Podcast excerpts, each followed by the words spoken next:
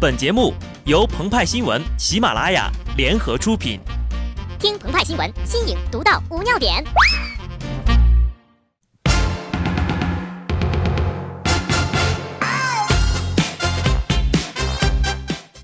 本文章转自澎湃新闻《澎湃联播，听众朋友们，大家好，我是机智的小布。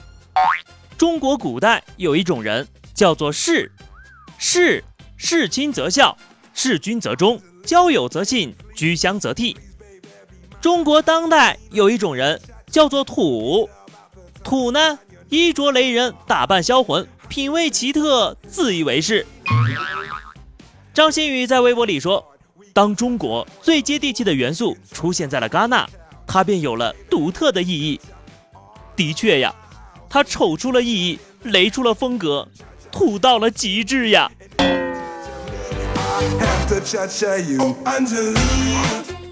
裹了一条东北秧歌大妈式的花棉袄，顶着哪吒闹海的发型，张馨予成功演绎了正确走红毯的方式。可是棉被都成精了，就没人来管管吗？建国以后的动物不许修炼成精啊！张馨予的东北棉袄成功压制了红毯女王范冰冰，前女友遭遇绯闻女友。原来呀，戛纳红毯最大的赢家是人家黑牛哥呀，可惜了闰土兄了。如果他去戛纳，保证也能上头条啊。其实呢，张馨予忍辱负重、牺牲色相，是在用生命传播中国的乡土文化，这是为国办丑，侠之大者呀。提升国家文化软实力，要努力展示中华文化的独特魅力。在五千多年的文化发展进程中，中华民族创造了博大精深的灿烂文化。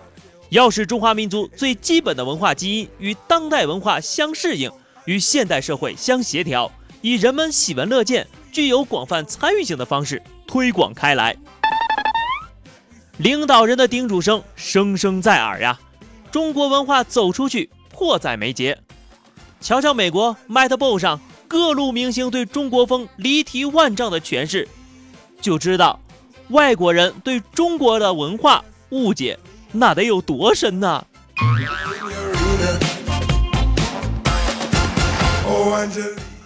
为了弘扬中国的传统文化，中国的女明星们发明了一种喜闻乐见的传播方式——走红毯。她们将中国瓷龙袍、紫禁城仙鹤穿在了身上。成为外国红毯上的移动故宫博物院，他们把自己打扮成翠花、桂芳、秀兰，上演了一场场中华民俗 cosplay。中国的历史与现实，时尚与乡土，在他们的身上得到完美的统一。这些女明星们无视红毯规则，忽略大众审美，将中国文化的雅与俗、美与丑淋漓尽致地展现在了世界人民的闪光灯下。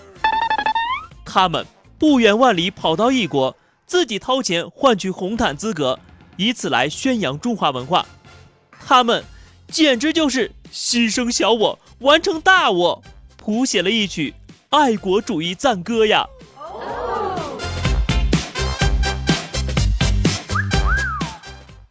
很长的一段时间，西风东渐，从迪士尼到好莱坞，从麦当劳到必胜客，我们一直在吸收着西方的文化。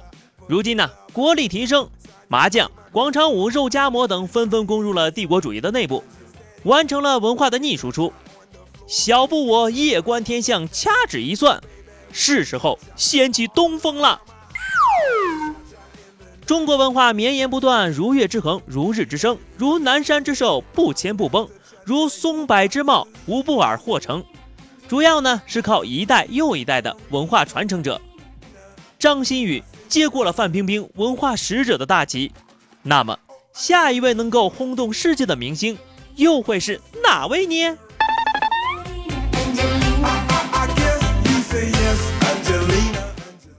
对待传统文化应该有的态度是取其精华，去其糟粕。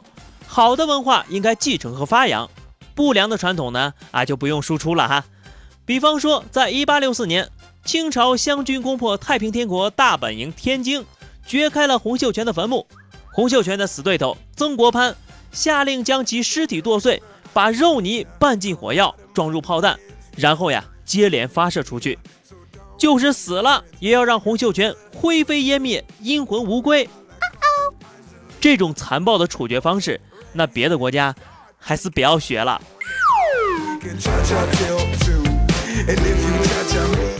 好的，那么以上就是本期节目的全部内容。更多新鲜资讯，敬请关注喜马拉雅澎湃新闻。下期节目我们再见吧，拜拜。